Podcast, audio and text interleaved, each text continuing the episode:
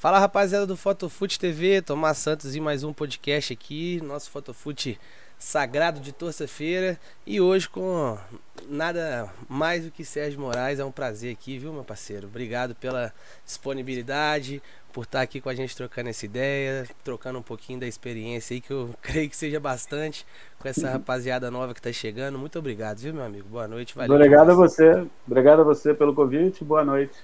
Valeu. Sérgio, cara, aqui como eu te falei, a gente não tem roteiro, então a gente sabe como começa, mas não sabe como termina. A pergunta de praxe que eu sempre deixo pra rapaziada que, tá, que vem aqui trocar ideia com a gente é como que foi seu começo na fotografia.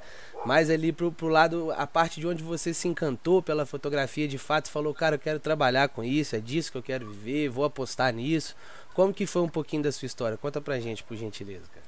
Bom, eu venho de uma família de fotógrafo. Meu pai era fotógrafo, né? Minha irmã é fotógrafa, meu sobrinho é fotógrafo, minha filha é fotógrafa. e, e a primeira lembrança que eu tenho de fotografia é aos seis anos de idade, destruindo os negativos do meu pai que estavam secando no banheiro, meu que Deus. era um laboratório improvisado. Imagino que ele ficou é, bem, bem nervoso ali naquele dia. Não gostou muito. E, mas assim, eu, eu decidi que queria ser fotógrafo aos 17 anos. E aí que eu comecei a correr atrás de começar a trabalhar, de começar a me aprimorar e tal, foi, foi, foi daí em diante. E, bom, aí comecei, no o primeiro passo, eu trabalhei como assistente do estúdio do Zé Rodrigues, que era um fotógrafo. Eu, uh, meu pai, eu sou do Rio, mas meu pai foi trabalhar na Editora Abril em São Paulo. É, eu tinha uns 14 anos, mais ou menos, e fui junto, obviamente. E, então eu comecei, minha carreira começou em São Paulo, em 86 que eu voltei para o Rio. Sim. E, e aí esse início foi, foi nesse estúdio, que eu fazia tudo, pintava fundo, botava a iluminação onde o cara mandava, carregava equipamento e tal. Começando e foi, é pau para toda a obra, né? É, e foi super importante para saber que não era aquilo que eu queria fazer. Legal né, que era outra coisa e tal. E aí, o primeira no fotojornalismo, a primeira oportunidade que eu tive foi com, na Veja com o Pedro Martinelli, que eu comecei a fazer freela, depois virei freela fixo, aí foi indo, aí fui trabalhando em várias redações até chegar na Reuters. Na Reuters tenho duas passagens. Eu eu entrei na Reuters em 95 e, e fui para Brasília. A gente ficou três anos em Brasília, quase três anos. Final de 97 me chamaram para a primeira equipe do Lance. O Lance ainda não tinha nem nome quando eu, quando eu fui para o Lance. Fiquei quase quatro anos e voltei para a Reuters. Aí em 2001 e estou até hoje. Vamos, vamos voltar um Resumindo, pouquinho. é isso aí. É, é, um resumo que nesse resumo, nesse meio tempo aí, tem muita coisa que aconteceu é. que eu acho que a gente pode explorar. A primeira claro. que, eu, que, eu, que eu queria te perguntar, porque a gente já teve aqui outras pessoas também que passaram falando que, que na família também tinha, e eu, no meu caso, como de outros, não. A, a fotografia meio que apareceu durante a vida, mas é uma curiosidade que eu tinha, que eu tenho e vou te fazer essa pergunta agora, tendo um pai já fotógrafo. É, eu acho que não tinha muito pra onde você correr ali. A fotografia era muito, né, muito firme ali dentro da sua casa, era o dia a dia do seu pai. É, você sentiu pressionado para seguir por essa, por essa, por essa mesma profissão do seu pai? Ou foi uma coisa que você mesmo falou, cara, eu gostei e é eu que vou dar a cara e não quero ajuda? E é... como é que foi esse processo para você ali, sendo que, vamos colocar assim, você já tinha essa referência dentro de casa, né? É. Não, é pressão não tinha nenhuma, assim, nem para ser fotógrafo. É, mas quando eu decidi ser fotógrafo, é, o que ele sempre me falava assim, no início, eu me pressionava muito. Eu ah, tinha legal. muita pressa de, de, de, entrar no mercado mesmo, né? Era uma época muito mais fácil que hoje, diga-se de passagem, Sim. porque você tinha uma infinidade de jornais, de revistas, é, não existia desemprego de fotógrafo. Sim. O fotógrafo saía de um jornal, entrava em outro, saía de uma revista, entrava em outro, saía de uma revista, entrava no jornal, ou, ou no jornal, numa revista. É, tinham poucas agências surgindo, na época é, tinha a F4, que é F4 e Angular, que são Sim. pioneiras, e então não tinha esse problema, né? Mas você e ele sempre me falava o seguinte: que se levava, em média, quatro anos para um fotógrafo entrar no mercado. Então, eu queria sempre que levasse meio ano. queria já estar no mercado, né? E quando você também é mais novo, acha que sabe mais do que sabe. Sim, sim. Isso é natural, assim, acontece com, com, todos nós. E, e aí foi indo, mas levou aproximadamente esses quatro anos para se firmar um pouco no, no, no, mercado, já começar a ter a oportunidade de pular de galho em galho, como muita gente fazia nessa época, né? Mas essa pressa, essa pressão que você auto se colocava, você acha que é porque seu pai era quem era e você queria provar para ele, mostrar para ele que você também era ah, sim, capaz e tal? Teve é. essa pressão sua com você mesmo, né? Sim, sim, não, isso com certeza. Sempre. Até hoje eu me cobro bastante, assim. É, é, muito, assim, eu não, não, nunca acho que a coisa tá boa quando eu estou fotografando. É, normalmente eu gosto de uma, de uma foto minha algum tempo depois. É, na hora é difícil, assim. Eu sempre acho que ela, aqu aquela foto podia estar tá melhor do que do que está, mesmo na cobertura é, de um jogo. Assim, eu estou fotografando, assim, ainda estou achando que não tem a foto. É, isso é normal, assim. Antigamente era diferente, né? Porque você não via Sim. o que você está fotografando. Então a angústia era maior nesse, nesse aspecto. Mas assim, eu me lembro até, até um exemplo bom que é, que é mais ou menos isso. Eu me lembro que uma, uma das primeiras palestras que eu vi foi da Maureen Biziliar, uma era fotógrafa da Realidade e depois é, fez várias expedições com os, com os, os é, exposição indígena, né, dos Vilas Boas e tal. Sim. E ela era, se eu não me engano, holandesa ou belga, mas radicada no Brasil, assim, muitos anos no Brasil. E eu me lembro dela falar, na época ela fazia muito cromo, né? Trabalhava basicamente para revista, depois produzindo livros, mas sempre em cor. E que ela, quando revelava os filmes, os cromos vinham, é, quando você revelava em, em, laboratório profissional, vinham os rolos encapados num, num plástico. E ela dizia que olhava aquilo e achava tudo ruim, largava, levava assim um mês, era outra, outro tipo de trabalho, né? Sim. E aí, quando ela ia olhar, ela começava a gostar de determinadas fotos e começava a editar e tal.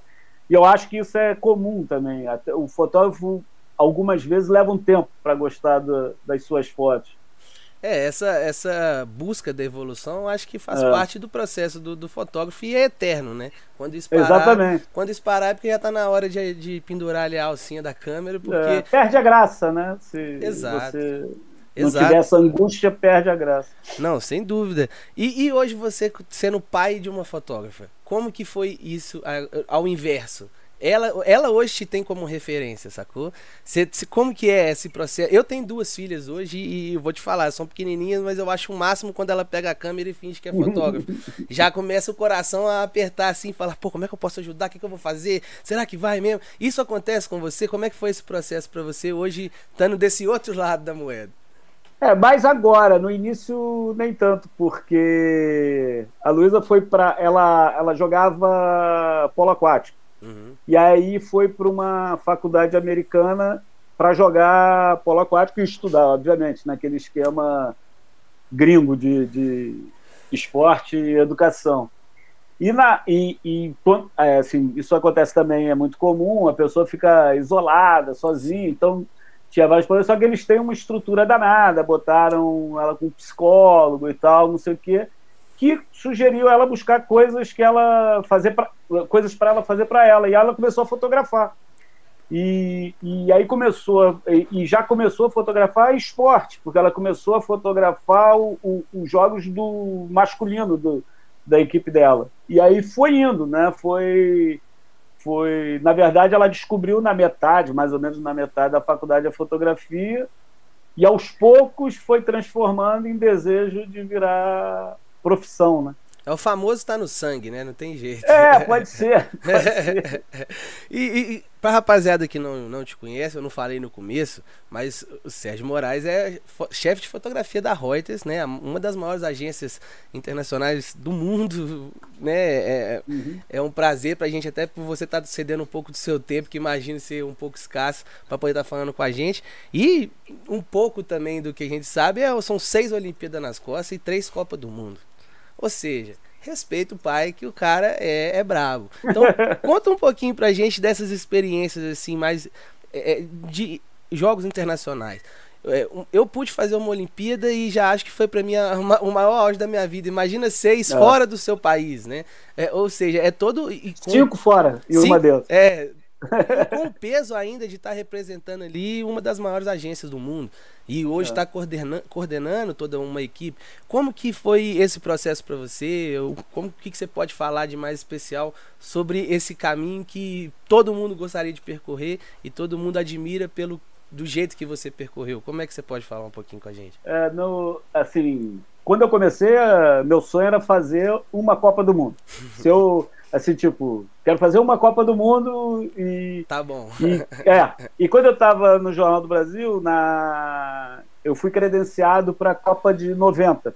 Creden... Era eu, Hipólito Pereira, que era subeditor, e o Evandro Teixeira, que é o Evandro Teixeira. E aí veio. E eu era um garoto que estava ali na equipe. E aí veio o plano Collor, né? Plano econômico do Collor, que bloqueou o dinheiro de Deus e o mundo e das empresas. É, meu pai aí, não gosta nem de ouvir esse nome. É, ninguém. E aí é, metade da equipe foi cortada e ficaram só dois fotógrafos, o, o Hipólito e o Evandro, e eu fui cortado. Sim. E para mim foi puta, super frustrante e eu recebia é, toda a correspondência de, de, de credenciado, né? Uhum. Cartãozinho para revelar filme, não sei o que mais, brinde, não sei o que. E aquilo, cada vez que chegava uma correspondência no jornal referente à Copa do Mundo, em vez de me dar alegria, me dava raiva, porque eu estava cortado, assim, praticamente tirado da escada do avião. Sacanagem. E, é, e inclusive porque é, esses credenciamentos são pagos, então Sim. o jornal já tinha pago, ou seja, estava assim, na minha cabeça garantido até, até ser cortado. E aí fui para na Copa de 94 também, ainda pelo, pelo JB. E quando eu cheguei, assim, eu fui. Acho, não, eu fui, eu fui o segundo fotógrafo. Mas já cheguei trabalhando e tal. Era, a gente estava numa cidade da Califórnia, cidade pequena, Los Gatos, perto de São Francisco, que era onde o Brasil estava concentrado.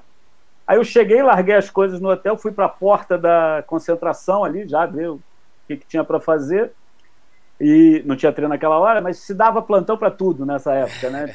Tinha mais gente para trabalhar. E, e, e, aí a primeira coisa que eu pensei foi, bom, para mim acabou, minha, minha carreira está realizada, não quero mais nada, estou feliz da vida e tal. Eu tinha ido é, já em duas Copa Américas, que eu já tinha achado sensacional, Copa América é, de 87 89, não, já tinha ido em três, é, 80, é, 87, 89, que foi no Brasil, 87 na Argentina e, e minto, tinha ido em quatro, 91 e 93. Não me lembro agora, Chile e Equador, não me lembro a, a ordem. E por dela. quais veículos que você foi nessas ocasiões? Era Jornal do Brasil. Sim. Pelo Jornal do Brasil. E, e, e aí, quando terminou a Copa, com ainda fazendo final, uma, uma série de, de, de coisas. Aí eu falei, puta, é, é, agora eu não quero só a Copa, eu quero ir para uma Olimpíada. Né? E em 95 eu fui para Reuters e fui para a Olimpíada de Atlanta em 96. E aí eu falei de novo, não quero mais nada, já tenho uma Copa e, Zerei e uma Olimpíada, não sei o que e tal. Aí é, é, eu passei a, a, a, gostar muito mais de cobrir Olimpíada do que Copa. Sim. Então teve um período na Reuters que não era um, um revezamento obrigatório, mas foi acontecendo um pouco assim. Eu, eu o, o Paulo Itaker ia para a Copa e eu ia para a Olimpíada. A gente ia um pouco alternando e tal. Uhum. Então, É, foi mais ou menos isso. E, e, eu gostaria, por exemplo, gostaria de ir a Tóquio, porque eu não vou. Adoraria, adoraria ir e espero que vá em mais alguma. Não, não, quero que tenha terminado, não. Mas não vai por conta do Covid ou por, por não, eu estava na, na, primeira lista de credenciados e depois é, reduziram, e agora reduziram mais um pouquinho mais, é. É, infelizmente a pandemia. É. Esse processo seu de sair do jornal e entrar para Reuters, como que foi? Bom, aí também tem um pouco de historinha. Assim, no, no... Meu sonho sempre foi trabalhar no Jornal do Brasil. Meu pai começou no Jornal do Brasil, foi subeditor do, do Jornal do Brasil na época do Alberto Ferreira, que é o editor lendário do, uhum. do JB, da equipe lendária dos anos 60 do JB. Ele ficou até, o, até, até os anos 90. Não, até o final dos anos 80. Quando eu, eu fui para o JB em 89, estava na transição, ele saindo e o Brito entrando, e por várias coisas lá do, do no jornal, ele ainda estava no jornal. Era meio estranho, tinha. Ele, o Brito era o editor e de vez em quando ele estava lá na mesa de luz marcando filme, o que era muito bom, porque tinha muita experiência e tal, mas era uma coisa assim estranha no início, né?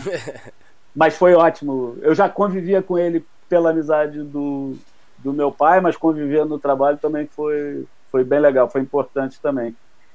E, e aí, com o tempo, é, as agências internacionais tinham muito pouca gente no Brasil. Eram cada uma tinha um fotógrafo.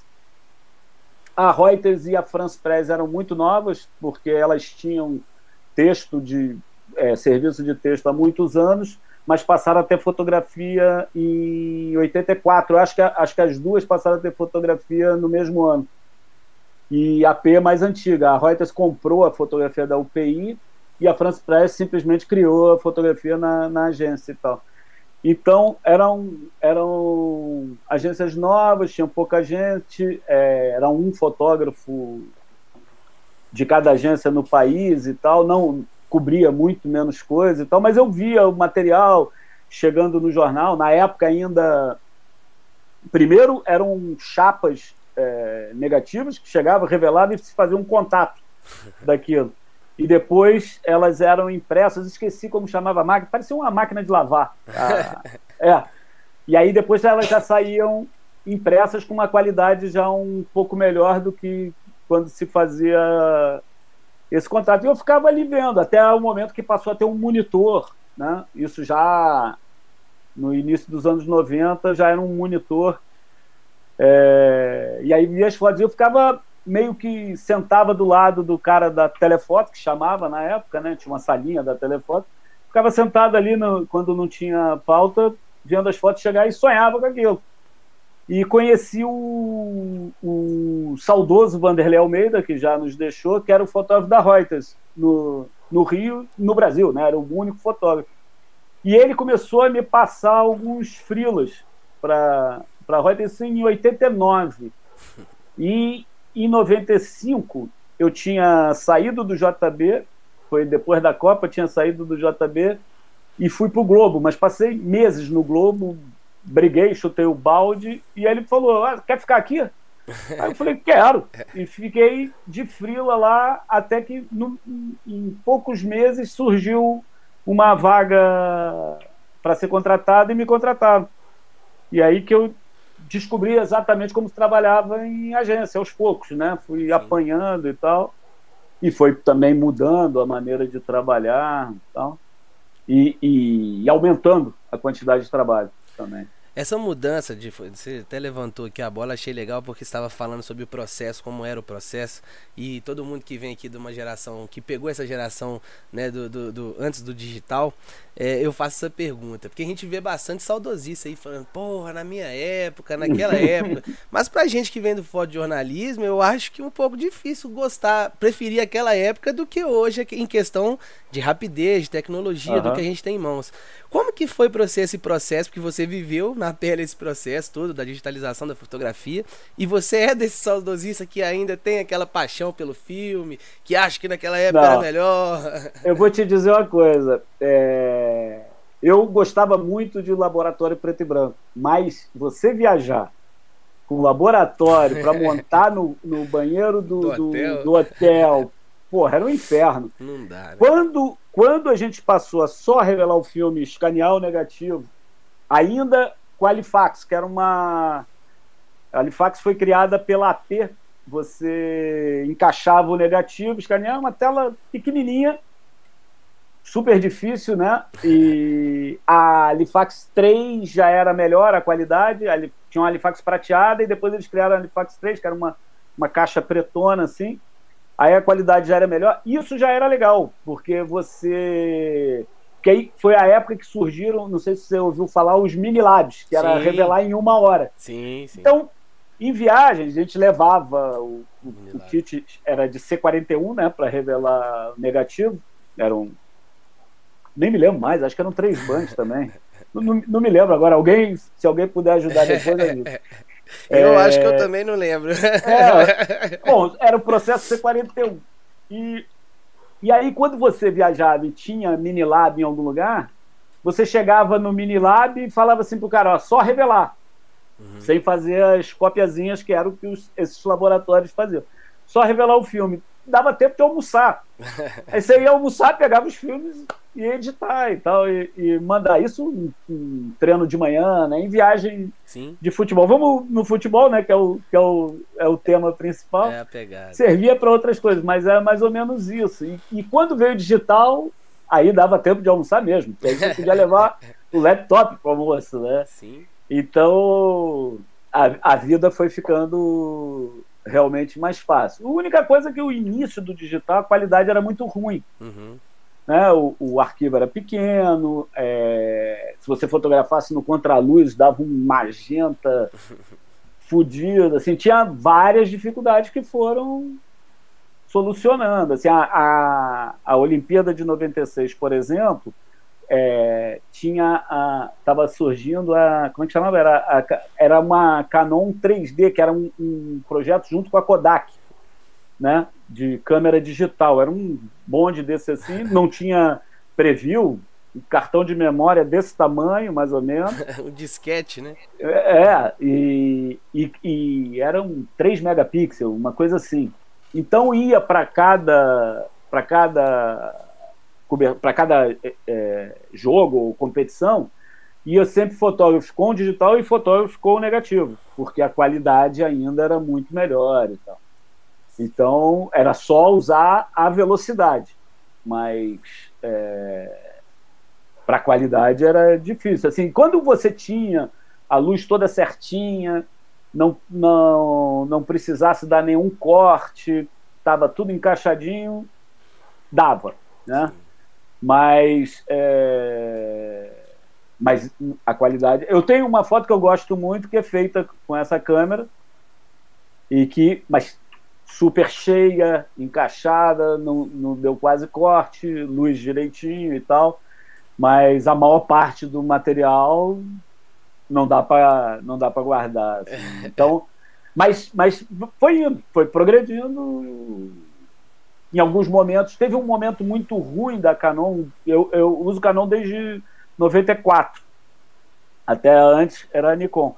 Então, eu não conheço muito bem é, como foi evoluindo a Nikon, porque eu não, não usei durante esse período, mas é, na Olimpíada, quase todos os lançamentos são durante a Olimpíada e Copa é. do Mundo. Né? Na Olimpíada de Atenas, a Canon lançou a, a, um, a 1DX, é, não, era o S1, a 1DX3, né? A Mark III, é, perdão. Um, é, um D Mark um DX 3. Mark III. É. Que é, foi a pior câmera que a Canon já fez na vida. Assim, é, era impressionante. E a Nikon, deu, é, não me lembro qual era o, o modelo, mas dominou na época. Assim, eles, eles deixaram até. É, chamaram seis fotógrafos da Reuters para testar a Nikon. Eles, tavam, eles tinham perdido totalmente o mercado das agências. Sim. Então eles estavam querendo voltar. E eles conseguiram voltar com a, a France Press, por exemplo, passou a, a para a Nikon. São contratos né, que as agências têm com essas marcas. Passou para a Nikon. E até, a hoje, Reuters, até hoje existe Até hoje. Até hoje. É. A Reuters é, pensou em passar para a Nikon, assim, houve uma discussão interna e acabou ficando com a Nikon logo depois, com a Canon, logo depois a Canon lançou a Mark IV, que já era uma ótima câmera. Sim. Ainda não era full frame, mas já era é. uma, uma ótima câmera para a época, né? Sim. É, tudo isso, seus momentos. E, mas a, a, Mark III foi uma tragédia da, da, da Canon, assim. De vez em quando eu, eu olho minha, minhas fotos de arquivo da, de Atenas, falo assim, puta que pariu, eu tenho que dar um nisso aqui. É. Mas, mas aí, mas foi indo, foi indo e, e é a realidade, né? Não adianta. Melhorou, ficar, não tem jeito, é, melhorou. Você pode discutir, ah, então nos anos 90 a gente fazia foco manual, início dos anos, até o início dos anos 90, quatrocentona na, no foco manual e tal, não sei o quê. Aí você pode dizer, porra, quero, hoje é muito fácil. É mais fácil, realmente. É Sim. É mais fácil. Mas, pô, é, é, é muito melhor, né? Sim, é uma melhoria. É, veio para melhorar, veio só para ajudar, isso é com certeza. É. Ó, só dar uma pausa aqui que a gente já começou. Não dei boa noite pra rapaziada do chat, todo mundo que tá acompanhando: o Thiago Trindade, o Luciano Breu, Éder Martins, Thiago Castilho. Tem uma pessoa aqui que eu acho que você conhece, a Luísa Moraes, tá aqui mandando. Ela tá te corrigindo aqui ainda, não é um, é, é um D Mark III, a 1DX Mark III é a nova. Ela, ela sabe mais do que eu. é a nova, é verdade. Eu sou, eu sou ruim. É, um, é um D Mark IV, até que você falou, eu pude usar ela, acho que em 2015, e de fato ela já tinha ali uma, uma pegada bem, bem melhor do que a, a Mark III mesmo. Todo mundo que, que pode é, usar ela sempre é algo muito negativo. Rapaziada, eu vou pedir vocês para se inscreverem no canal, por favor. Quem não é inscrito, deixa o like aí também, dá aquela moral pra gente para poder estar tá continuando fazendo esse trabalho.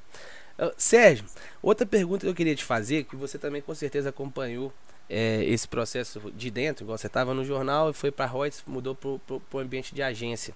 E a gente vê hoje um ambiente de agências nacionais de uma forma triste, vamos ser bem sinceros. Para os profissionais que trabalham, é, chega a ser triste a realidade. Mas ninguém obrigou ninguém a estar tá ali, tá? Porque quer.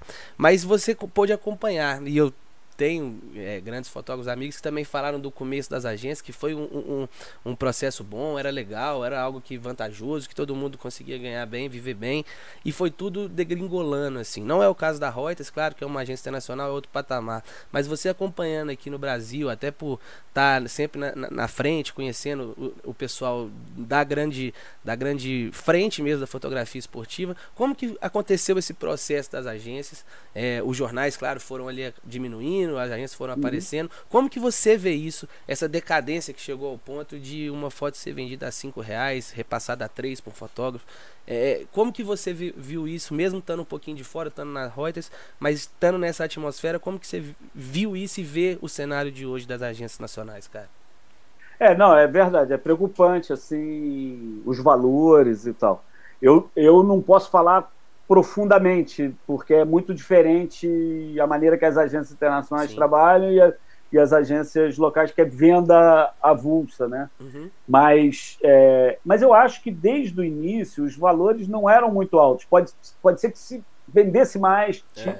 É, mas os valores eram baixos e, e, e, principalmente no início todas estavam sempre com algum, a, a, alguma parceria com com as agências de jornais, né? Com a agência uhum. Folha, Estado, agência Globo, é JB na época. É um monopóliozinho, né? Um funil que acaba sempre caindo é. no mesmo lugar, né?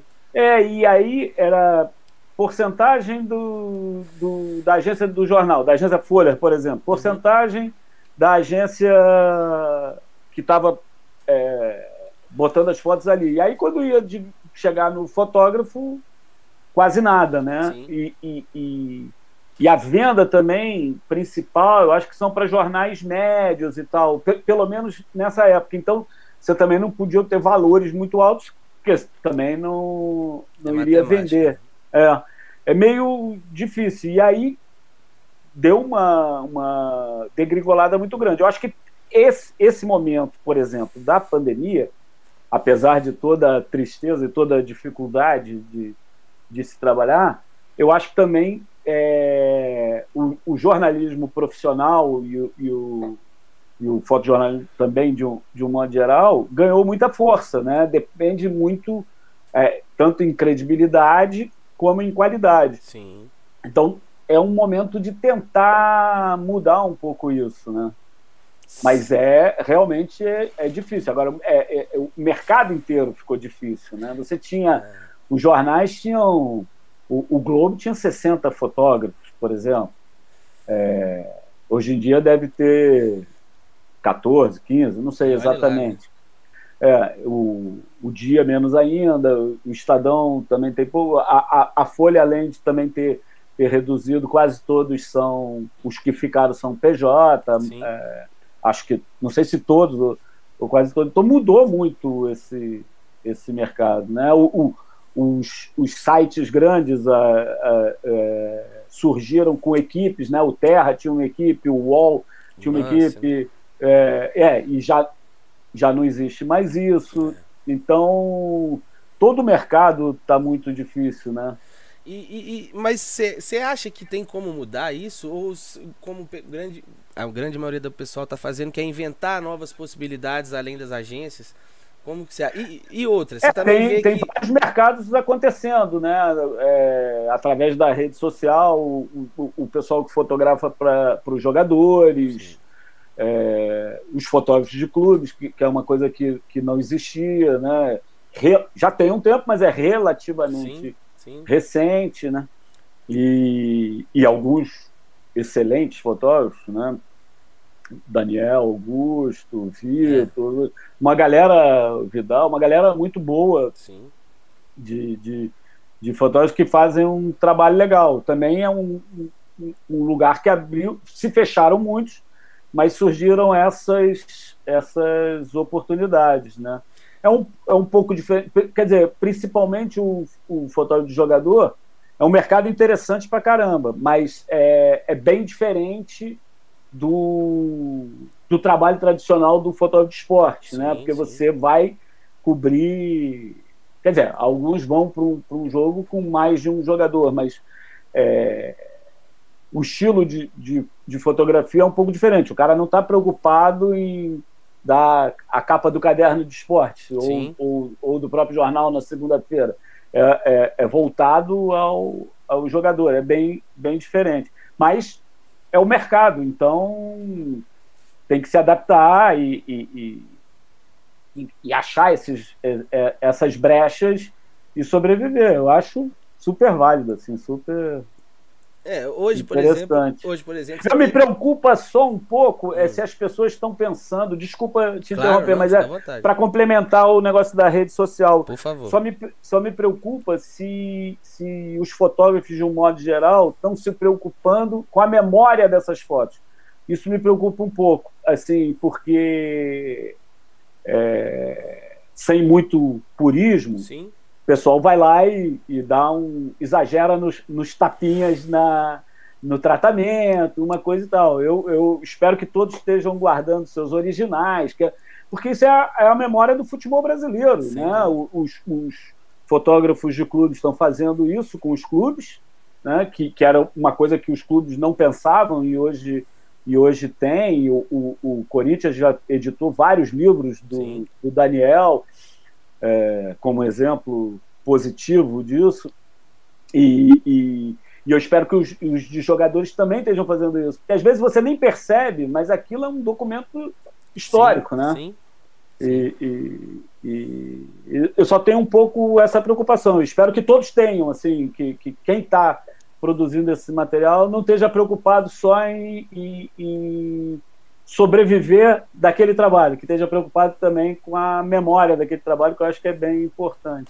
Que é o papel fundamental da fotografia, né? É, exatamente. E, e você, você levantou uma bola muito legal que a gente já falou em outros podcasts aqui, porque essa rapaziada que vem fazendo esse tipo de trabalho, vamos colocar assim, os cabeças, os que começaram primeiro, de fato fazem um trabalho muito bom, muito bonito. Muito bom. Eles conseguiram também criar uma certa identidade visual na hora da edição, igual você falou. Mas tem uhum. uma galera que vem chegando tentando fazer uma coisa parecida, igual você falou, que erra um pouco a mão ali. Então é bom guardar sempre o arquivo original, porque a gente também uhum. evolui como fotógrafo e daqui a uns dois anos você pode ter uma. Querer pegar o original e falar, ah, vou fazer de novo, vou fazer melhor, vou. De... né? A gente, a gente vai aprendendo com o tempo, né, Sérgio? Então. Não, é... e e assim, a gente se arrepende. Eu é, garanto exato. que a gente se arrepende. Eu já me arrependi várias vezes. É, é, é, é, certeza que a gente vai se arrepender. Então, guardar o original é super importante. Sem dúvida. Uma coisa que eu queria te fazer uma pergunta, por exemplo, falando desse, desses novos mercados, assim, é, por exemplo, você tem sua filha hoje que já atua, já, já fotografa, mas se ela não, for, não atuasse ainda, e pensa que aqui tem vários desses moleques que poderiam ser seu filho, e fala, pai, eu quero fazer fotografia de futebol, quero trabalhar no fotojornalismo, o que, que você indicaria para ele, sabe? Penar nessas agências que a gente sabe que a valorização é bem pouca, é, focar para fazer algo para quem sabe chegar no nível de uma internacional, ou tentar essas novas possibilidades, como você hoje, Sérgio, já com a experiência que tem, analisando se fosse entrar no mercado, o que, que você acha que seria mais viável ali? Eu acho que é tudo isso, na verdade. Assim. é, eu, é, eu sempre disse assim, há um tempo atrás, quando jovens fotógrafos me procuraram, eu sempre falava: procura um jornal, porque o jornal te dá uma. Uma isso estou falando dos anos 90. É, hoje, Talvez início, in, início do, do, do, século XXI também. Sim. Porque te dá uma cancha, você faz de tudo, você é, cobre futebol, cobre, faz um retrato, cobre polícia, então te dá uma cancha, uma, até a maneira de você pegar no equipamento te ajuda, na maneira que você vai guardar, vai pegar e tal. Uhum. Te dá uma, uma agilidade porque você está o tempo todo fazendo alguma coisa e, e, e, ganha, e aprende muito, né? Verdade. Isso praticamente não existe mais, né? Praticamente não existe mais. Então, por exemplo, o cara que está começando quer fazer futebol, vai para o, sei lá, é, campeonato de, de molecadinha, sub-15. De várzea, né? Algo de mais várzea. Né? E vai sem. É, é, quer dizer, pode ser um objetivo também de, de ganhar algum dinheiro com aquilo. Mas vai fotografar para desenvolver sua, sua fotografia. Sim. E aí, aí, tem o pai do garoto ali que fala: pô, queria ver tuas fotos. E aí o cara gosta das fotos, compra as fotos. É uma maneira de ir, de ir progredindo. E as, as agências, eu acho que também é importante, primeiro, que é o que a gente tem. É. Né? Quem te então, credencia então, é, também. Né? É, quem te credencia e, e mesmo sendo pouco, você está publicando, você está publicando em algum jornal, publicando no, em algum site, principalmente hoje em dia mais nos, nos sites. E, e, e, é uma maneira de estar tá desenvolvendo, de estar tá sendo visto até, sei lá, pegar. Outro dia o, o foi até um trabalho de faculdade da minha filha, ela entrevistou o, o pediu um, um, vídeo do Firmo, do Walter Firmo. E o Firmo tem uma brincadeira que ele se autodenomina engenheiro e o Evan Teixeira o ladrão. Que ele distingue como ele arma as fotos, cria as fotos, e o Evandro rouba as fotos. E ele falou: pega um cavalo, monta nele e vai. Ou você é o engenheiro ou você é o ladrão entendeu? Legal, você legal. descobrir a sua. O que ele quer dizer é o seguinte: você descobrir sua fotografia e, e vai atrás. E, e, e, ao mesmo tempo atrás da oportunidade que aparecer. Oportunidade é, é super complicado, você nunca sabe. É, verdade. Nunca sabe. Assim, é... eu já, já. Agora não recebo ninguém na, na pandemia. mas... Mas na época que, que, que, que eu estava no escritório da Rose e às vezes recebia algum fotógrafo, eu lembro, por exemplo, do Lucas Landau me procurou, ele ainda estava no colégio, com algumas fotos e tal, e eu falei a mesma coisa que eu acabei de falar, cara, procura um jornal, nunca mais, e, e, e ele, você via que ele tinha talento. Sim. Nunca mais conversamos, ele seguiu o caminho dele, foi indo, eu não sabia direito como estava seguindo, e na, na Copa das Confederações, que veio junto com, aquelas, com aqueles protestos de 2013. Você é... tem história aqui em BH, não tem? Tem uma história aqui em tem, BH. Tem, tem, tem. Uma história meio triste, mas tem. E... Mas aí já foi na Copa, já foi 2014. 14 já? De BH, ah, já tá. foi 14. E, mas é, na, na, na Copa a gente já estava preparado para os protestos na, em 2013 não se esperava que, que, os protestos fossem tomar o, o tamanho que, né, que tomar, a proporção que tomou. E aí eu saí de um treino na Copa das Campeões, foi um treino em São Januário, não me lembro qual era a seleção, não era o Brasil, alguma seleção que estava treinando em, em São Januário, e acho que era Espanha. Espanha estava na Copa das Confederações. Estava, né? Foi até a final Brasil-Espanha. Brasil, é. Espanha. E aí quando eu saí, já escutei no rádio que o centro do Rio estava pegando fogo. Fui para lá, tinha já mandado as fotos, fui para lá, no, era na, na Assembleia Legislativa do Rio, cheguei por trás, um carro pegando fogo, fui fotografando, assim, é, tinha algum material, mas era um pouco rescaldo. Já cheguei no final da coisa, ainda tinha fogo e tal, não sei o que. Mas... E aí me mandou um e-mail o Lucas Landau, dizendo: Ah, eu tenho feito os protestos, você quer dar uma olhada no material? O cara tinha o puta material, tinha chegado cedo, tinha foto pra caramba. Eu falei, cara, ele passou a cobrir os protestos de 2013 com a gente, todo ele. Ele não estava credenciado, então era mais um cara que a gente tinha solto no, nos protestos, né? Uhum. E, e, fomos catando gente. A gente foi refazendo a, a organização da cobertura. E aí é o que eu digo, a oportunidade. Sim. Eu não tinha as fotos que ele tinha do momento que ele tinha, e de repente o cara te manda um e-mail e fala assim, puta, vambora, manda as fotos aqui que eu vou editar aqui. e, e ajudou pra caramba e tal, e faz frila com a gente até hoje. Pouco, a gente, a gente não, não, não dá muito frila, né? Principalmente uhum. Rio, São Paulo e Brasília, que tem fotógrafo fixo. Mas, assim, ele colabora mensalmente, vamos dizer assim. Sim, sim.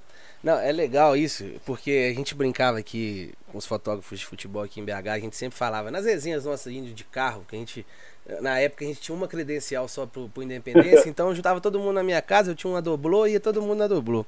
E a gente falava, porra, velho, quanto que a gente vai conseguir uma agência internacional, uma oportunidade e tal? Aí todo mundo brincava, falou, velho, quando o mais velho morrer, a gente assume o lugar. É igual o tráfico de droga. Sabe, o negócio... sabe que quando eu falava pro. A mesma, mesma história, quando eu falava pro meu pai que meu sonho era trabalhar no JB, ele falava, vai lá pro estacionamento e espera alguém morrer. Pô, só tinha cara. É, é uma galera classe A, né, é. Demitido ninguém ia ser, porque não todos vai. eram grandes fotógrafos. Então você tinha que esperar o cara morrer para entrar no lugar. Exatamente. E hoje, quando eu abri uma caixa de perguntas no Instagram, perguntando pra rapaziada, que 99% das perguntas eram como que eu consigo entrar para uma Reuters? Como que eu consigo fazer com que uma agência internacional veja o meu trabalho, que eu fique num portfólio deles, num, né, numa lista de quem sabe um dia ser chamado. E a outra é como, igual você tinha falado, dos equipamentos. Os equipamentos são da Reuters, os fotógrafos eles têm esse, essa estrutura fornecida pela agência ou é deles, eles têm uma ajuda de curso para comprar. Como que é esse processo de uma agência internacional que poucas pessoas têm, têm Não, noção de como é? O equipamento é, é da Reuters, assim, para começar pelo equipamento, o equipamento é da Reuters, eventualmente um fotógrafo ou outro tem uma lente que gosta e que a, eles pararam de comprar lente fixa, por exemplo, lente curta fixa, que é Sim. mais cara, pararam de comprar e, e, tem fotógrafo que gosta e compra. Uhum. A gente ainda tem algumas, né, de, de mais antigas, assim. Acho que estavam comigo, eu tive que passar, porque os fotógrafos vão arrebentando as lentes. Aí, é, então fica com a minha, minha 135, fica com a minha... Mas é. Mas de um modo geral, as lentes grandes, principalmente, as câmeras e tal, são da Reuters. Hoje em dia não troca com a mesma velocidade que trocava antes, mas ainda, ainda troca. Tá sempre atualizado, né? Tá sempre com as É, relativamente e atualizado e tal. E, e, a própria Canon também presta coisa pra gente quando a gente precisa. Tem eu lembro, um, eu lembro de umas uma boa política, é. É, nas Olimpíadas, uma mesa lotada de câmeras, assim, que é. era para Reuters, para Getty, para quem fosse, isso, assim. Eles têm esse tipo de parceria com vocês, mesmo pós-Olimpíadas, fora de campeonatos grandes, assim, né? Tem, tem legal, também. Legal, tem legal. também. E uma relação boa pra caramba, assim, nesse aspecto. É bom pros então, dois não, lados, é. É, não tem muito, muito problema com isso. E, e, e o, o, o, ir trabalhar numa agência é, é, exatamente o que eu te falei, é oportunidade. Comigo aconteceu de ficar amigo do, do, do Vanderlei, que era o fotógrafo da Reuters, e meio que. Eu me lembro que ah, quando eu comecei a, a, a fazer foto para ele, foi durante a Copa América de 89, que foi no Brasil. A gente estava na Bahia cobrindo o Brasil. Eu estava na Bahia cobrindo o Brasil e ele cobria tudo e tal, e, e, e normalmente não podia ir no treino do Brasil. Eu quero, e, e, naquela época, que era uma lei ainda da ditadura, as agências internacionais não podiam publicar no Brasil. As é. fotos iam todas como o Brasil Out. E que era uma é, é, nego dizia que era reserva de mercado, mas na verdade era, é, era para tudo, não era só uhum. fotografia, texto e tal. Como não, não tinha como é, botar um sensor dentro de uma agência, que nem botavam nos jornais e tal, simplesmente proibiam para evitar dor de cabeça. Então proibiam tudo. Sim. E aí a fotografia entrou no meio disso. Então, ele praticamente não cobria treino do Brasil porque não tinha é, era o que era não é que não tinha interesse porque já tinha já tinha jogador jogando fora do país já Sim. tinha essas coisas né não não como é hoje mas já tinha então tinha tinha algum algum interesse mas menor então ele tinha que cobrir tinha Maradona na, na, na Copa América de 89 tinha uhum. outras coisas é, Valderrama na, na Colômbia tinha, é, tinha umas figuras né ilustres então ele me dava um filme, eu metralhava no treino e depois ficava fotografando para o jornal, pegava, dava um filme para ele, ele revelava, de vez em quando virava para mim, ó, aquele filme já mandei tudo. Faz um outro, faz um outro filme de treino para mim. Foi assim que eu comecei, né? Legal. E aí ele foi gostando do trabalho, foi, foi aumentando a amizade de, de encontrar em viagem, um monte de coisa. E, e ele sempre me chamava para isso, só que ele não tinha nada para me oferecer a não ser frila, e na, e na época eu estava empregado. Então, quando surgiu a oportunidade de. Foi engraçado, quando eu chutei o balde no, no Globo, eu cheguei em casa, tava, eu tinha um meu filho de dois anos e minha mulher com a Luísa, que está aí assistindo, na barriga. né? Aí quando eu olhei para ela, eu falei assim: puta, que merda que eu fiz. E, fiquei puto, chutei o balde e fui embora. Mas acabou sendo bom. Deu, Sim, deu tudo certo. Deu, uma, é, deu tudo certo no final. Mas isso era uma época muito diferente, né? Sem dúvida, sem dúvida. Que tinha trabalho, assim. Você não, você não tinha medo, você ia trabalhar. Você podia não se empregar rapidamente, mas você ia fazer frio. Eu, eu, eu fazia no JB, de vez em quando fazia no, no meu fim de semana de folga, fazia fila pro placar. Tinha, tinha muito trabalho na época, muito trabalho. A editora Abril era uma potência, tinha a manchete, tinha, era, era completamente diferente do que é hoje. Nesse aspecto, dá para ser saudosista, sim, entendeu? Sim. O mercado de trabalho era melhor. Nesse aspecto, acho que dá para ser saudosista Mas com tranquilidade. É, você acha que é porque tinha mais oportunidade de trabalho ou porque é porque tinha menos profissionais? Vamos colocar assim. Porque hoje não, o número é... de fotógrafos é bem maior do que imagino do que aquela época por causa da não acessibilidade sei. ali. De... Você não acha que a fotografia ela conseguiu ser um pouco mais popularizada? Mais pessoas que tinham outro, outras profissões falaram, ah, vou tentar ser fotógrafo, gostei, tive uma experiência. É mais fácil hoje você ter acesso a uma câmera digital, por exemplo, do que quando eu era criança. Eu lembro que na minha família ah. tinha uma tia que tinha uma câmera.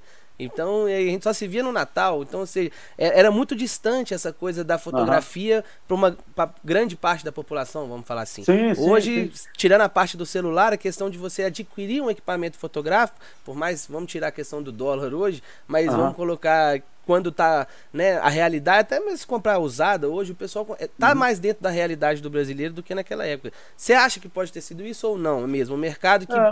perdeu ali grande parte da, da, né, a gente perdeu várias chances de trabalho que tinham naquela época que hoje não tem mais.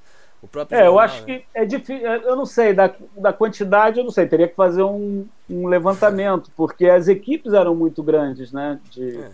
de fotógrafos, então não, não sei exatamente. É...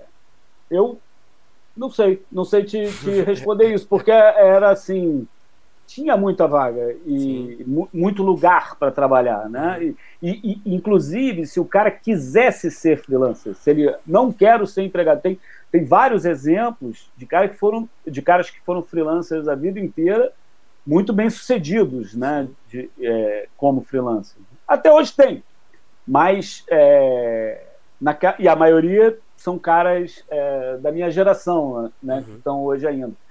Mas naquela época era, era muito comum isso, né? É, não, sem dúvida. Eu acho que, não sei, difícil dizer. é, pra gente pensar aí, né? Quem... É, é uma boa discussão. Ter, é. Teria que fazer um levantamento assim de quantas pessoas estão no mercado e tal, mas é... Você, não, você, não, você não consegue, você, não, você como cargo alto dentro da Reuters, você não consegue ver que hoje em dia chega muito mais fotógrafo te procurando, querendo uma oportunidade do que há 10 anos Sim. atrás? Ah, não sei, porque também chegar. Eu cansei de é, não, botar chegado, na né? época o portfólio debaixo do braço e procurar gente, assim, no início de carreira, né? Você tinha uma pasta, ia lá com a pastinha, com as fotos para mostrar. Era diferente isso. É... Mas sempre teve bastante gente me procurando, assim. Legal. E normalmente eu não tenho muito o que oferecer, é que eu explico, assim. E, e às vezes a, a, a oportunidade do cara ligar na hora certa, entendeu? De te procurar na hora que aquele que casou, perfil né? encaixa. É. é. A, gente, a gente teve uma. Hoje em dia tem, tem mais preocupação também de abrir espaço para mulheres, Legal. De, que, que é uma preocupação grande. Tem até um, um ranking de publicação, né, de, de porcentagem de publicação de mulheres que precisa aumentar. Não, não simplesmente ter mulheres na equipe, mas publicar mais fotos de mulheres. Sim, assim. sim, sim. Tem essa preocupação hoje em dia. Que bom, que bom, que bom. É, isso, é. isso é uma. É, é, faz toda parte do, desse processo, né, cara? Assim como Exatamente. a gente evolui como profissional, é. a gente evolui como pessoa e a gente fala como um todo, né? É, é. O ser humano como todo é um processo que bom que, pelo menos aí na, na Reuters, as agências internacionais, eles têm essa preocupação e de fato a gente consegue ver mesmo a, mais mulheres atuando a cada dia que passa, isso é muito bom. Mesmo seja na, sendo na linha de frente ou o que for, né? Sim, Não sim. tem muita distinção Tem de, uma. De a Simone Marinho fez um, um, trabalho sobre a falta de oportunidade de mulheres no fotojornalismo. Fez um. Não me lembro agora, é, acho que é mestrado. Legal. É, com, com esse trabalho que é interessante e ela usa a alusão da quando você falou da Doblô, eu lembrei disso. Porque antigamente a gente ia para um clássico, né, no JB, no Globo e tal, enchia uma Kombi de fotógrafos. Não precisava ser final, era Sim. um clássico, tinha no mínimo seis fotógrafos, de seis a oito fotógrafos. Legal. Pelo menos. O Globo sempre tinha um, um, pouco mais que o JB, porque tinha mais fotógrafos que o JB. Mas, e uma final tinha dez fotógrafos. Às vezes ia uma, uma parte antes e, e, e e outra parte depois e tal. Então era, era bem diferente isso. E ela faz essa alusão, que as mulheres não entravam na Kombi. que é um pouco verdade. É, é um pouco lógico, verdade. Mesmo para os fotógrafos mais novos, era difícil conseguir entrar na Kombi. Assim. eu me lembro que as primeiras, os primeiros jogos de futebol que eu fui fazendo foi sempre viajando para o interior. Porque, e, e a primeira vez chegaram para mim e falaram assim: você sabe passar telefoto? Eu não sabia. Falei, sim, claro. Aí eu falei, revelar o filme e fazer a cópia eu sei. Então, o resto eu me Aquela viro. maquininha eu me viro. Aí encostei no cara da telefoto, que era meu prazo, eu falei, cara, me ensina a usar essa porra aqui que eu vou viajar. Ele, pô, tu não disse que sabia? Eu falei, mas não sei. Vou saber agora, eu sempre é. vou ensinar. E, mas se você não falasse isso, você não ia viajar nunca. Sim, sim. Entendeu? E, e, e, e esses momentos, quando você ia fazer o jogo de um time grande contra um time pequeno do interior, era a chance de você começar a fazer futebol. Então, era as brechas. Então, é, é, na verdade, voltando à pergunta inicial lá atrás de coisa, é agarrar as oportunidades que aparecem e criar as oportunidades também, sim, né? Sim, sem dúvida. A gente estava, a gente teve, teve algum, acho que foi o um podcast com o Marcelo Alvarenga, a gente estava conversando aqui sobre isso e que eu lembro que quando eu comecei, Fernando Sotelo da GIF foi quem me ajudou bastante. Eu sou muito grato a ele, ele que moldou a minha cabeça como, como fotógrafo, assim, e ele falava muito disso, assim, cara, continua que tá mandando bem, que uma hora um editor de uma agência internacional vai acabar vendo o seu trabalho e tal.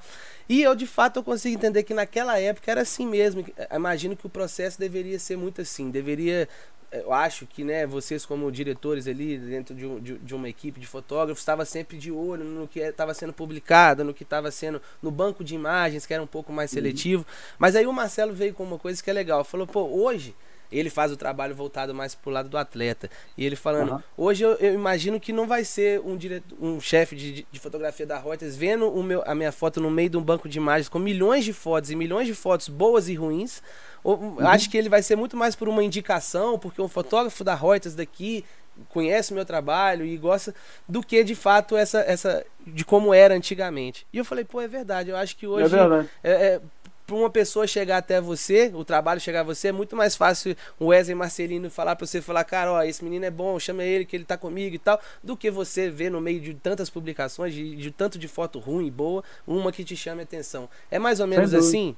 É, é mais ou menos assim. É, é sempre bom você estar tá atento do que as pessoas estão fazendo. E, e, e, a gente já perdeu fotógrafos talentosos, de, já perdeu a chance de dar oportunidade também de ter na equipe. Assim, é, o Mauro, Mauro, Pimentel, que está hoje na, na France Press, também me procurou ainda na faculdade, se via que era talentoso, mas também não tinha nada para oferecer. Fez um frilo ou outro para gente e tal, mas eu não tinha é, um emprego para oferecer e ele foi conseguiu na, na France Press. Isso faz parte também, né? Sim. Você.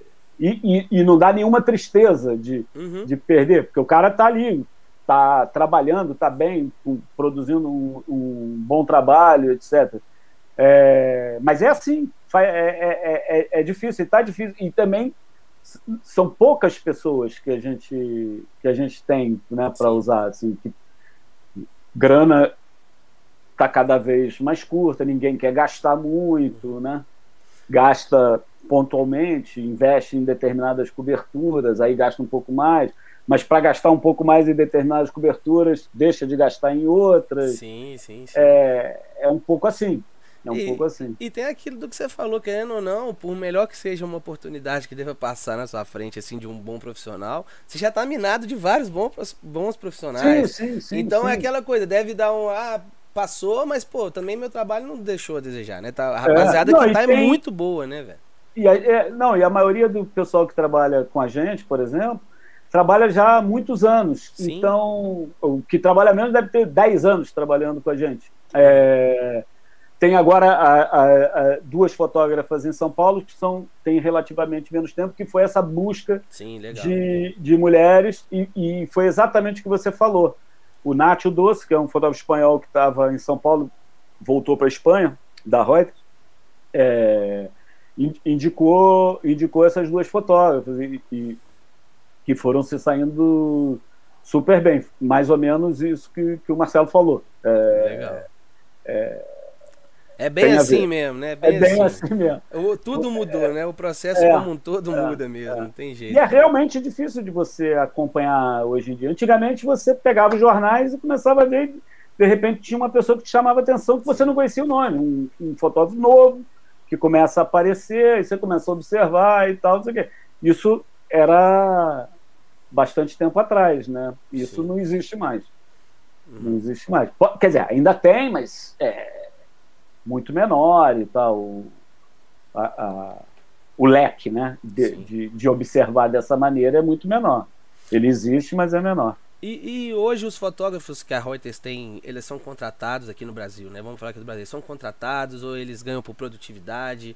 É, ou, como, como que é esse processo dentro da Reuters? Até por como você falou esse curso, esse corte de gastos e tudo, uhum. imagino também que esse processo deva ter mudado um pouco ao longo do mudou, tempo. Mudou, mudou. Tem como menos na, na, na, América Latina mesmo, tem menos fotógrafos. A gente chama de fotógrafo staff, contractor uhum. e stringer. Uhum. Né? Contractor seria o cara, seria o PJ. Sim. Né? O, o staff, hoje em dia, só tem eu no Brasil. E na América Latina tem aproximadamente quatro. Tinham, é, quando eu entrei, tinham, sei lá, 12, mais ou menos.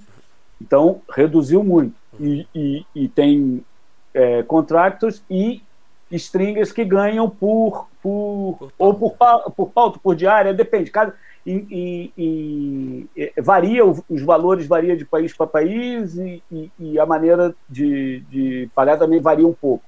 Né? Mas é uma coisa que você acerta com, com cada um. Então, é um fotógrafo fixo hoje da Reuters, ele não tem uma carteira assinada. Ele é, como você falou, ele é PJ e. Tem é muito feito... poucos. Ah, é. tá, legal. No, no Brasil, por exemplo, hoje não tem nenhum. Legal. Tem, tem o que a gente chama de contractor, que são uhum. os PJ. Legal. É, que tem um, um salário fixo, é, algumas, algumas despesas extras pagas, é, reembolsadas.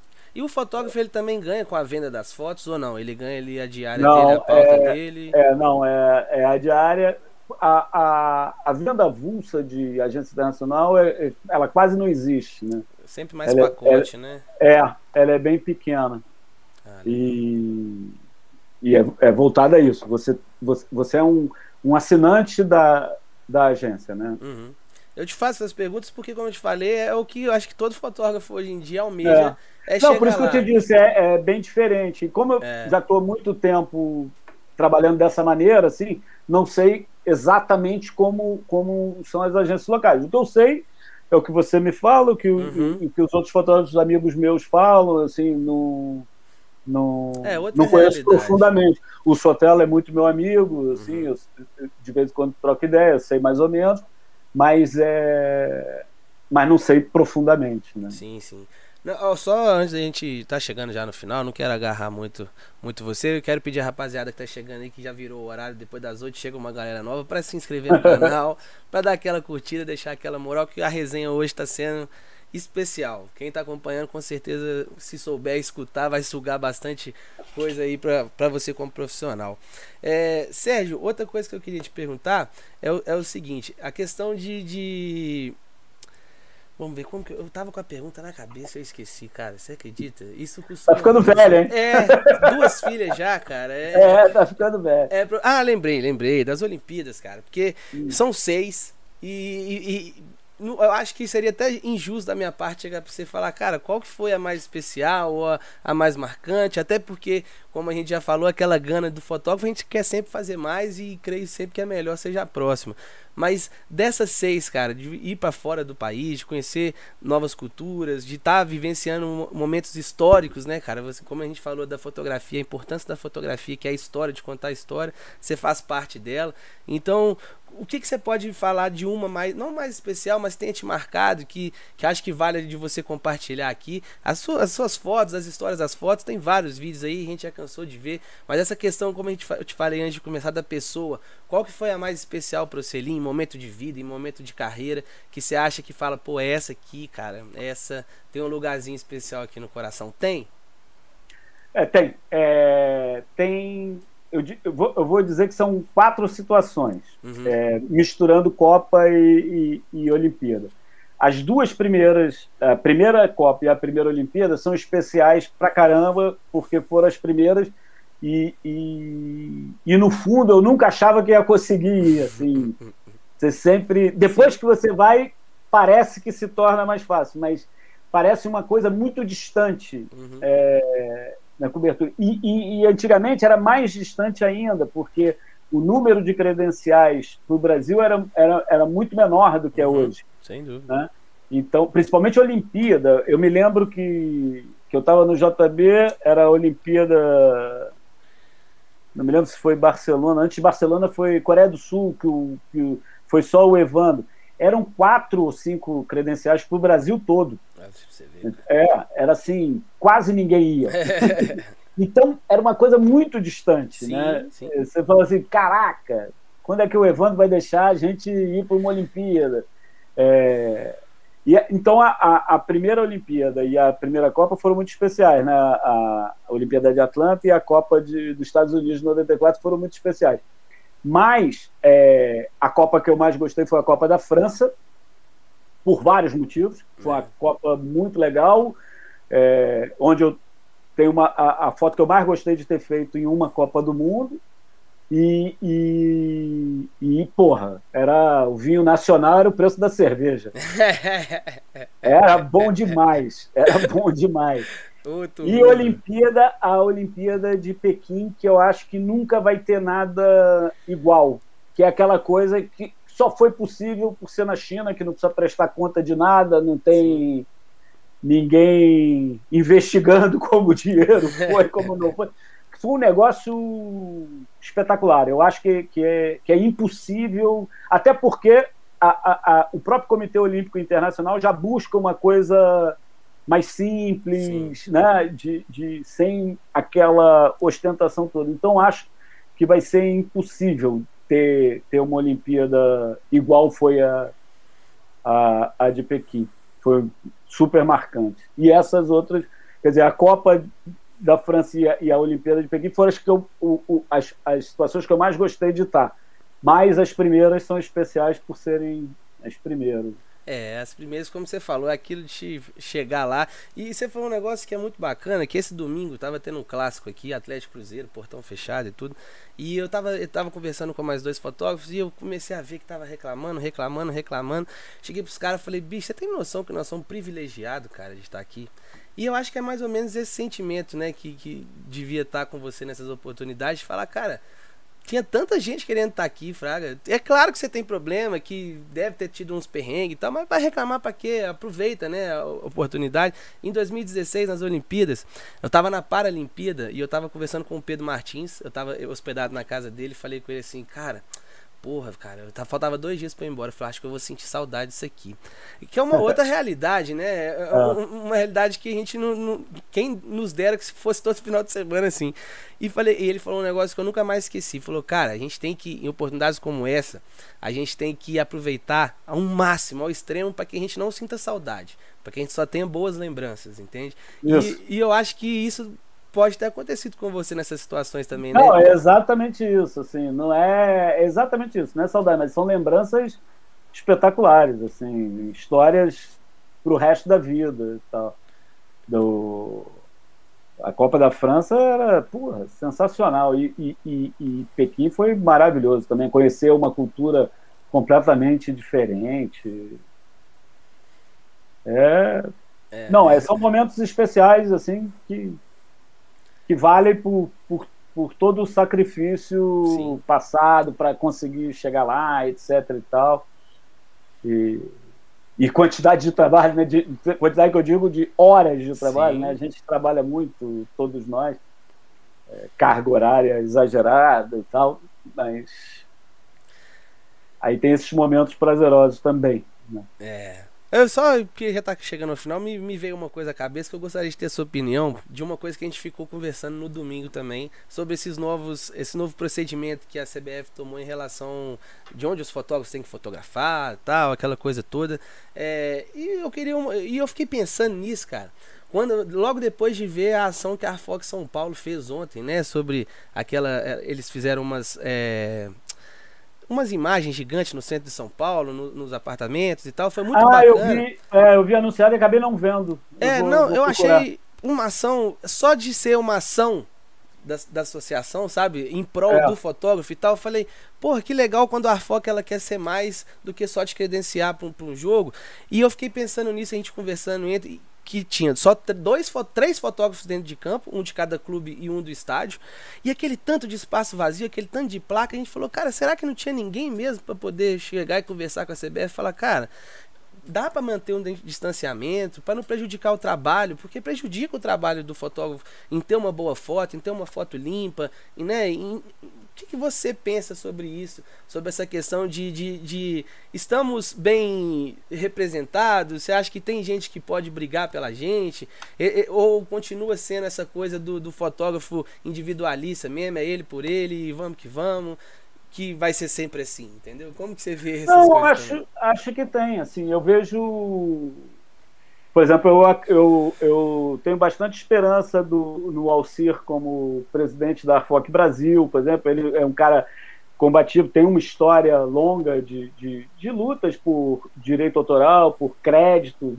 É, talvez os mais novos não saibam, assim, botar o nomezinho do fotógrafo do lado da foto foi uma luta danada, Sim. né?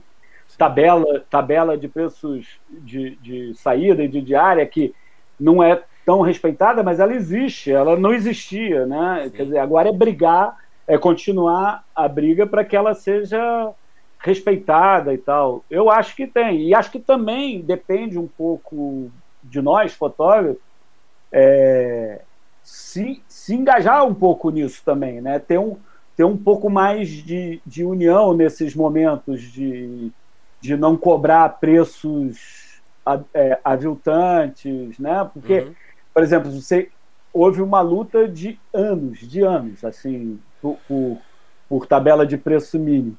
E ela virou tabela de preço máximo. Ela Sim. não é tabela de preço máximo, é tabela de preço mínimo. Então, Exatamente. Então tem que tentar é cobrar mais que aquilo, né? No, no, nos tabelas. Sem todas as dificuldades, né? De, de impostas por pelas grandes empresas, tal, a gente sabe disso.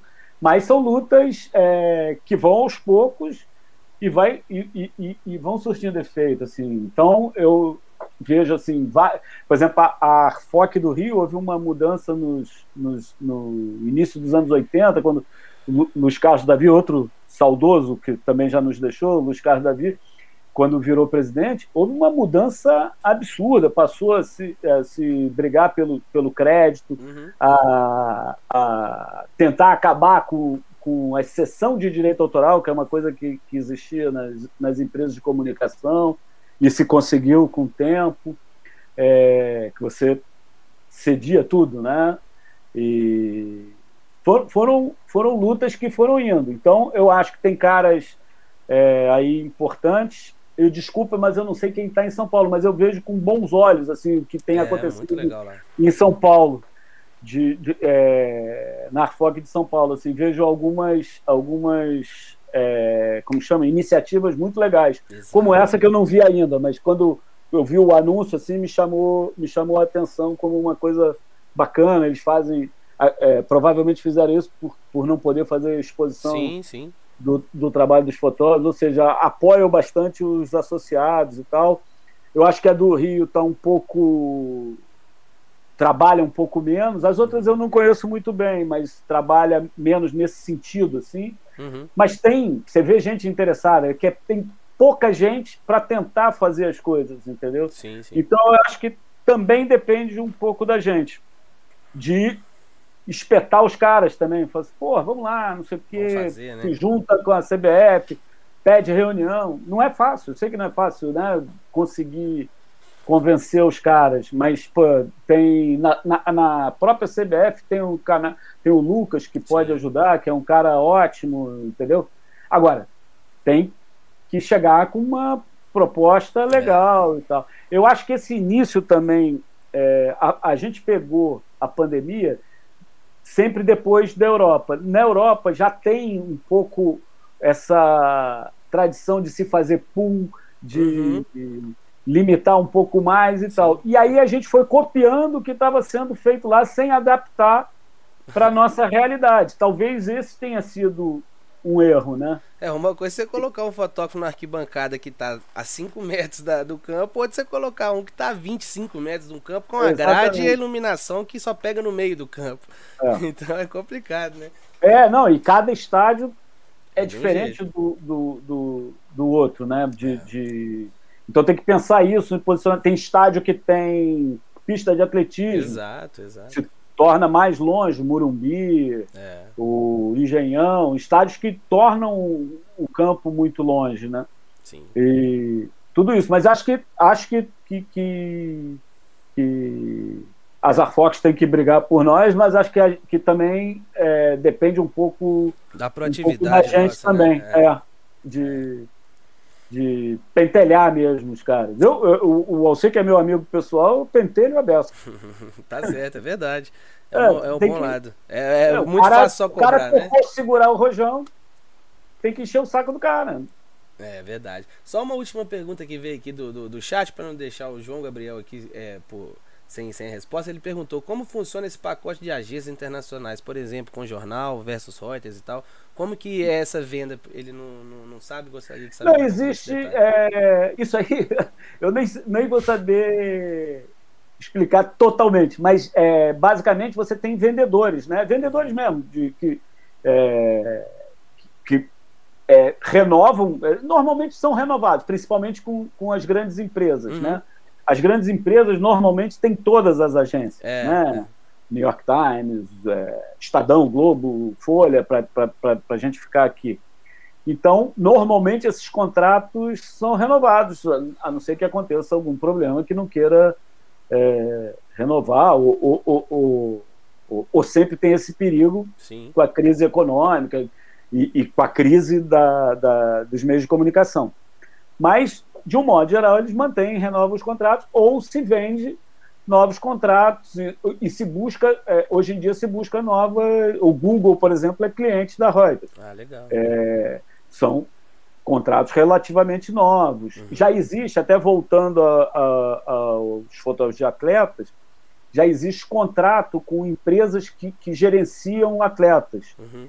Então tem, tem empresas que gerenciam atletas que têm contratos com as agências internacionais Legal. que podem usar fotos desses atletas feitas pela, pelas agências nas redes sociais deles. Assim, é, as agências elas, elas têm também é, seguir né, no que existe. Então, as, as redes sociais também se tornam clientes da, das agências internacionais. Não, não, não é mais só o jornal, nem só sites, não. Já, já existem.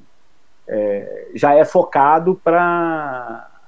O vídeo, por exemplo, para você ter uma ideia, antigamente o normal numa entrevista de vídeo era pôr o, o, o, o personagem no canto do vídeo. Hoje em dia se põe no meio, porque. Uhum você vende também para. Tem clientes, vende não, eu me expressei, mas tem clientes no Instagram. E, e as próprias redes de televisão, o, o site, têm su, su, suas contas no Instagram, por exemplo. Legal. Então é melhor que o vídeo esteja centralizado, ao contrário do que era antigamente de estar no, no canto, virado para o espaço vazio, né? Aquela, aqueles padrões que vão mudando, né? É, ou seja, até para a agência internacional também o trabalho ele é um processo que ele está em constante mudança, né? Se você não acompanhar, você vai morrer, vai, é verdade. vai fechar as portas. Tinha um fotógrafo aqui em Minas que era do jornal Hoje em Dia, eu não vou lembrar o nome dele hoje, vai ser tão pecado, mas ele me falou uma época que, quando eu estava começando, que ele chegou e falou assim, cara, você está aí perigando para foto, sabia que lá nos Estados Unidos hoje em dia o fotógrafo, ele, ele é videomaker, o cara ele vai com a câmera de vídeo, faz o vídeo é, 4K, ele tira um frame ali e a foto é um frame do vídeo. Ou seja, se você não souber fazer foto e vídeo, souber fazer tudo, meu amigo, você tá ferrado e tal. E eu fiquei com aquilo na cabeça e, e, o tempo foi passando e de fato a gente vê que a cada dia que passa, o, o, os meios de comunicação, a gente vê aqui em Belo Horizonte, os jornais, eles já mandam um fotógrafo com um celular bom para filmar também, tem, um, tem uma imagem de, de filmada para poder alimentar uma rede social. E é legal saber que também a, a, agência nacional ela se preocupa em também poder oferecer esse serviço para o banco é. de clientes. Né? É, a gente, tem, a gente tem uma equipe de vídeo. Mas é, que, que, que, que, tem como os principais clientes as televisões, uhum. mas a gente também faz vídeo. Os fotógrafos hoje em dia têm é, também a obrigação, vamos dizer assim, de Sim. fazer vídeo também. Uhum. É, muitas vezes para complementar o trabalho de, de, do pessoal de vídeo. E, e, e, cada vez mais é uma equipe só, é uma equipe de visual. Né? Uhum é, é uma coisa que ainda não está totalmente integrada, mas está cada vez mais integrada. É, mas, por exemplo, a gente não, não, não, não é, a não ser que seja um caso muito especial, não vai tirar um frame de um vídeo para transformar em foto. Uhum. Mesmo, mesmo sendo ali um 4K e tal, não é a, a mesma coisa. Uhum. É, é, acho que vai mais de ideologia de agência é, também. Tem né? falar que tem, no caso da fotografia, tem o metadata, o vídeo é, não tem. Uma série, uma série de coisas importantes que torna a fotografia documento, né? Sim, sim, sim. E, e, e, isso tem que, ter, tem que ter bastante cuidado com isso. Tem, tem casos, é, porque existe também muito rastreamento de, de rede social para recuperar esse monte de vídeos que são feitos por aí e às vezes se torna um frame com autorização Sim. da pessoa que fez e tal. Tem um departamento disso, né? As agências, acho que todas têm, de uhum. vasculhar é, quando você não tem o, o, aquele material de vasculhar quem tem ou, ou, ou, ou, ou aquele que você que o teu profissional ainda não chegou, mas alguém já fez um, um uhum. um vídeo celular, etc. Então, tem, é, é, é uma evolução toda misturada aí. Não, beleza. Ó, o Thiago Castilho mandou aqui, ele tinha me mandado uma pergunta mais técnica. Eu vou pedir você para me mandar lá no Instagram que eu te respondo, porque Aqui vai bagunçar a conversa toda. Mas, Sérgio, cara, muito obrigado, velho. Eu só tenho que te agradecer mesmo, fundo do coração, pela oportunidade de estar aqui trocando essa ideia com você. De a gente estar tá deixando é, é, esses ensinamentos adiante. A internet, a gente sabe, vai ficar para sempre, tá aí. Então é como é. se fosse uma biografia também sua. Quando alguém for pesquisar um pouquinho sobre você, vai cair nesse vídeo. Então, só quero te agradecer do fundo do coração, deixar o espaço Legal. aberto aí, se você quiser deixar um abraço para alguém, um recado para essa nova geração que tá vindo aí, né, que tem que escutar bastante, quem já capinou, quando chega, é, que ela fala, né, quando eu cheguei aqui era tudo mato. Você pode falar isso, quando chegou era tudo mato. então, Não, é, é verdade. É, eu acho, assim, tem duas coisas importantes assim para para fechar, eu aprendo muito com, com, os novos fotógrafos, aprendo muito, é, observo muitas fotos e alguns é, me fazem manter a, a motivação, Legal. alguns que eu gosto muito me fazem manter a motivação e acho que é uma obrigação da gente que eu tenho mais de 40 anos é, fazendo a mesma coisa, acho 42 anos fazendo a mesma coisa. Então acho que é a obrigação passar um pouco do que a gente viveu, não é ensinar, não é. Isso. Porque a pessoa aprende, às vezes, batendo um papo. Uhum. Eu aprendo e a outra pessoa aprende, todo, todos nós. Mas acho que é uma obrigação nossa passar um pouco do que a gente viveu, né? De... Sem dúvida. Tem, tem, que, tem que valer a pena um pouco o que a gente viveu. Sem Passar dúvida. adiante, assim. A... Claro, e a, e, e, e a rapaziada que, agradece. É, acho que a nossa geração tem a obrigação de fazer isso.